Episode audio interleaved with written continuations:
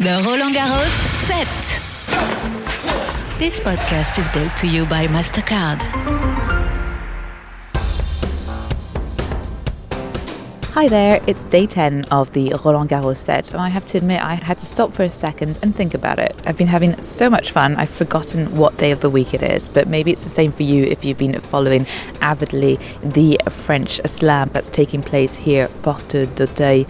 Now, I've just arrived on site, I've grabbed a little bit of lunch, and I'm now heading towards Le Court Philippe Chatrier. I have to meet up with someone who knows about clay and keeping the clay on the courts in nick condition.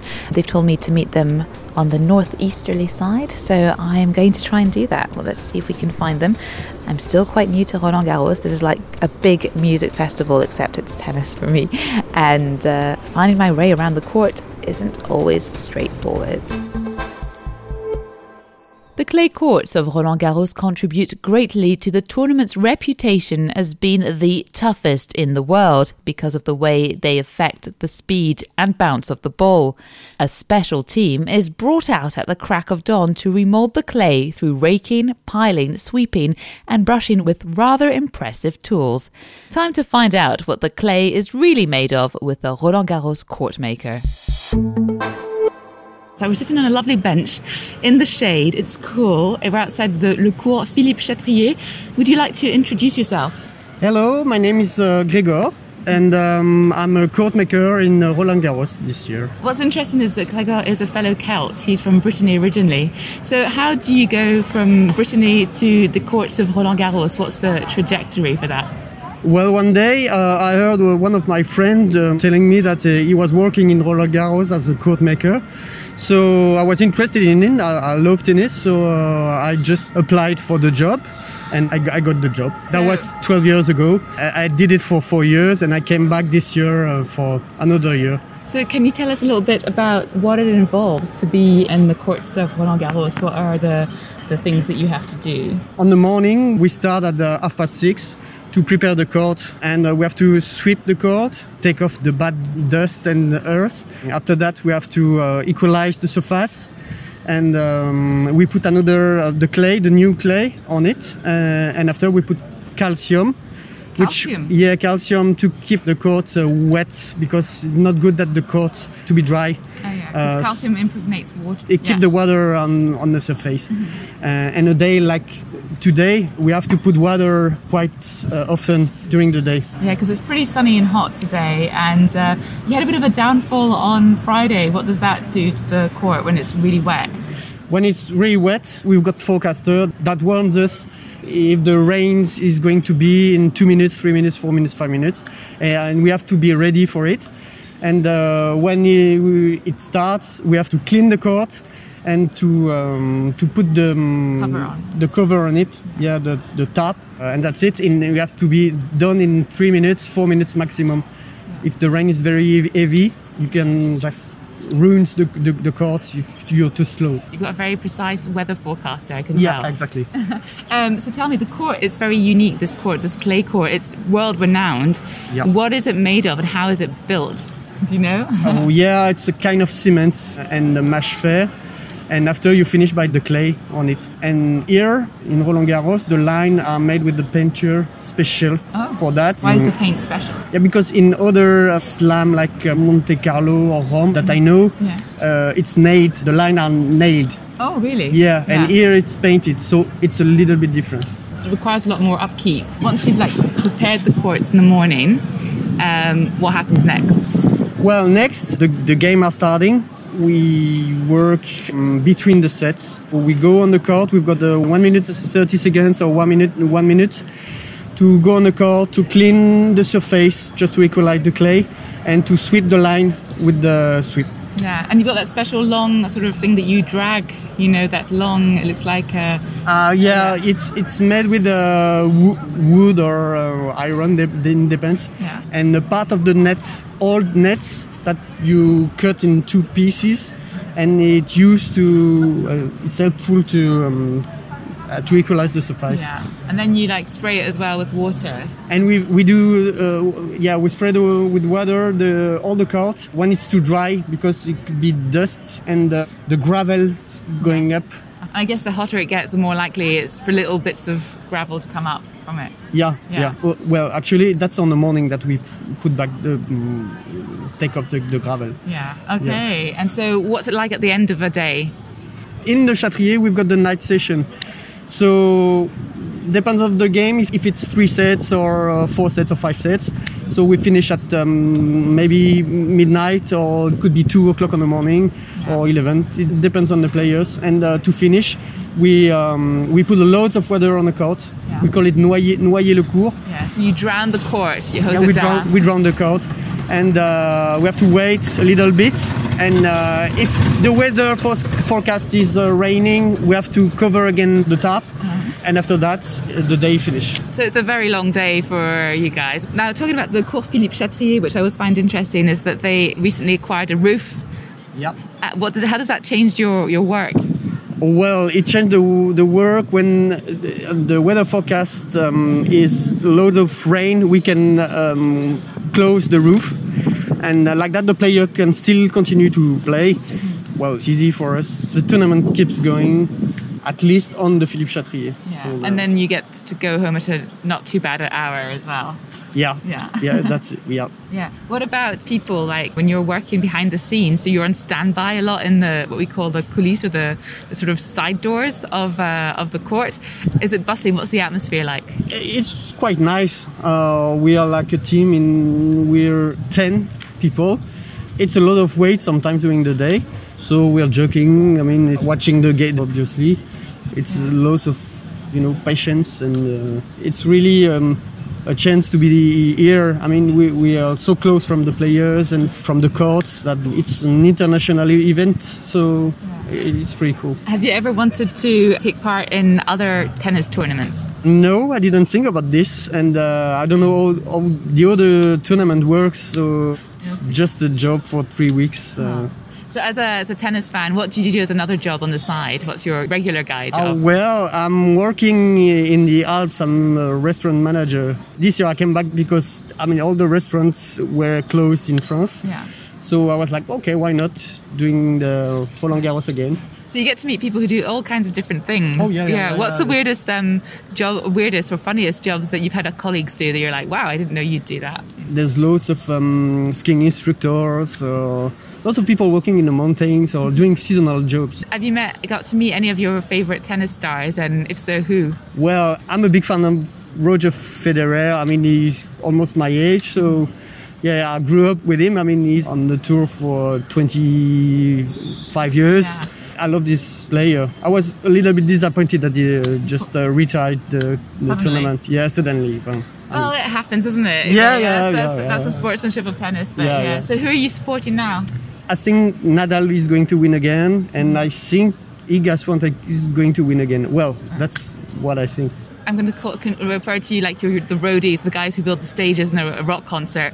How do you party at the end of the Roland Garros, at the end of tour? Do you guys have secret things that we can go to? we uh, we used to before the uh, pandemic. Before there was uh, like a big uh, barbecue, and between us we used to you know finish the tournament uh, having beers and. Um, making jokes and, and during the night uh, and there was some uh, nightclub open. I, I think for sponsor uh, sponsor did uh, uh, but that, that was a few years ago so I don't know uh, what will happen after Yeah, we'll have to hope that we do it next year with the proper party, old school Yeah, style. well, depends on uh, what will happen with the pandemic. Thank you so much for taking the time to talk to us. And it's a shame the pandemic is kind of, you know, we're just coming out of it. There's a bit of an audience. Uh, that's all we can hope for. for now. Um, okay, thank you so much. That was a pleasure for me. Thank you. Another group of Roland Garros workers who hang out in proximity with the court makers as they stand by the tennis players are the ball kids. Still getting my head around using that term, but I think it's about time we get a bit of a catch up with our embedded agent. So I've just arrived from my little rendezvous point. It's time for our little update with our ball girl spy, Ottilie, who is there trying to find out all the juice from the backstages or the side courts. Hello, Ottilie, you've just come in. for yeah, your shift. arrived. Ah, and how are you feeling today? Yeah, full of energy for for the day. Ready to begin. Yeah, excellent. So, can you tell us a little bit about what happened? Just a lot of excitement so, so over the weekend. The matches have been incredible. Which ones did you take part in? On Friday, I took part in the match between Monfils and um, Ymer, and Monfils lost.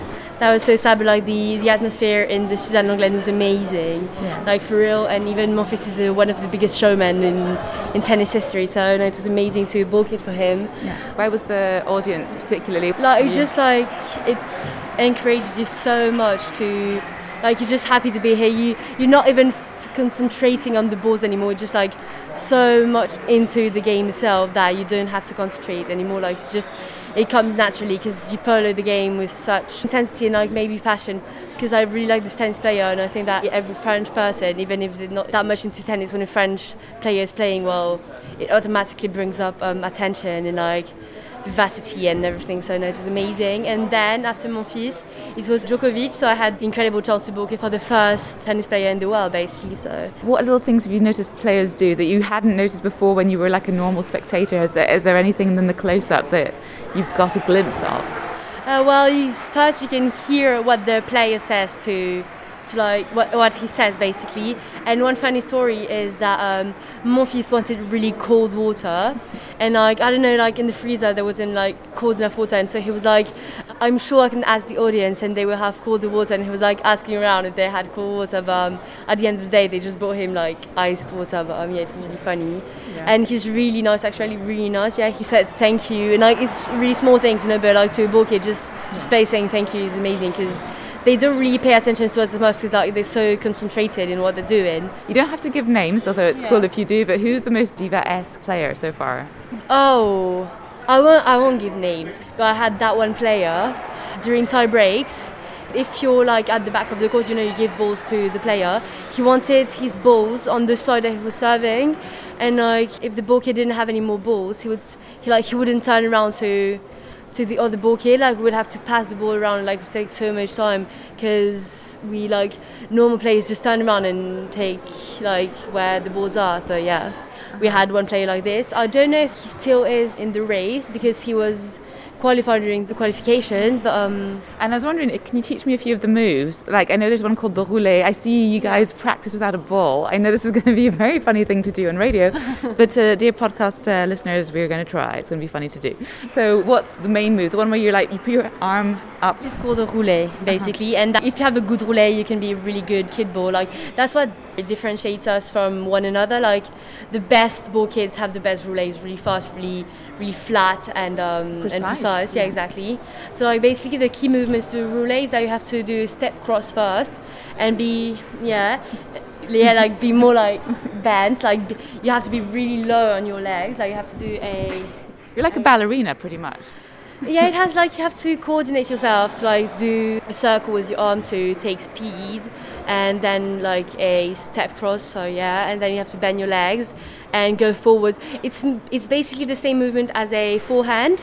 At the beginning, when they taught us how to do a roulé, they were like, it's basically the same movement as the forehand. Mm-hmm. So yeah, Are you good at it, do you think? I know how to do one, but I could be better. You know, it can, it can always be faster and, and flatter and like more precise. Mm-hmm. No one has a perfect roulé, like it doesn't exist. So Yeah. no, but yeah, I'm able to do one.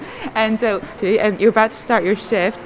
This is day, so day 10, I think. Yeah. Not day 10, quite. Ugh. It's day Nine. I don't know. I don't know. Uh, We've lost track of days. This is what happens when you spend a lot of time at Roland Garros, listeners of the Roland Garros Set podcast. Um, but yeah, how are you feeling? Because we've got like a whole week left, basically, till Sunday. Yeah, yeah, yeah. The best, like the best ball kids are staying until Sunday, but we have like graduates leaving beginning tomorrow and until um, Friday. So we will see. And um, you know, I'm feeling great actually. At the beginning, like my muscles were kind of sore, you know, after one day. Just I had like cramps, but not anymore. Like I think my body's gotten um, used to it, you know. So That now I'm feeling great, excited, really happy to be here, and, and extremely grateful as well. Yeah. You mentioned uh, people graduating from high school, their last exams. Like, do you get special time off school? And I know it's complicated with COVID, everyone's kind of away from school, but how does that work with uh, Well, no one is graduating here because the ball kids uh, are maximum 16 and have any exams, and that's why they don't take kids more like older because it will be too complicated with school. Well, that's cool. Thank you very much. I'm going to let you go back to work. We'll hang out maybe in three, four days, you know, just ahead of the, the final. still here, we'll see. Oh, well, let me know. I'll great. Thank you very much for your work and uh, speak to you very soon. Well, that's it. We're closing this edition of the Roland Garros set with a cliffhanger. Will Ottilie, our loyal ball girl, still be around to give us the juicy behind the scenes updates over the next five days? To make sure you find out, please subscribe to this podcast via your choice platform and even the Roland Garros app, which will keep you, of course, up to date with all the on court action. Until tomorrow, it's bye bye from me. The Roland Garros set. This podcast was brought to you by MasterCard.